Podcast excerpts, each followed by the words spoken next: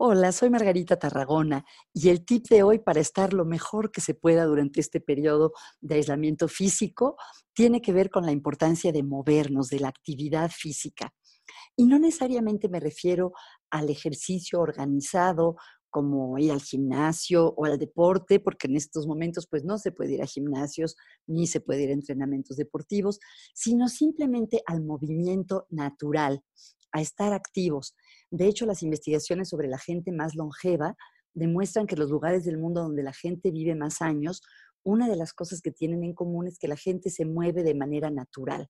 Algunos atienden a su huerto, otros son pastores, otros dan caminatas, otros tienen que caminar porque no tienen buenos servicios de transporte. Pero el punto eh, que hacen los autores como Dan Buettner es que la importancia no es necesariamente verlo como hacer ejercicio, sino como movernos.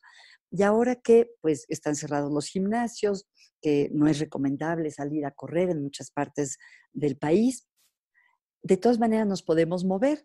Ayer estaba hablando con un amigo que es maratonista y me contó que no está saliendo a entrenar, a correr, pero que se puso a hacer ejercicio en las escaleras de su edificio, a subir y bajar las escaleras de su edificio leí, no sé si sea cierto, de un señor en Europa que durante la cuarentena recorrió el equivalente de un maratón simplemente corriendo en el balcón de su casa de siete metros de largo. Y podemos movernos también haciendo camas, barriendo, lavando, regando.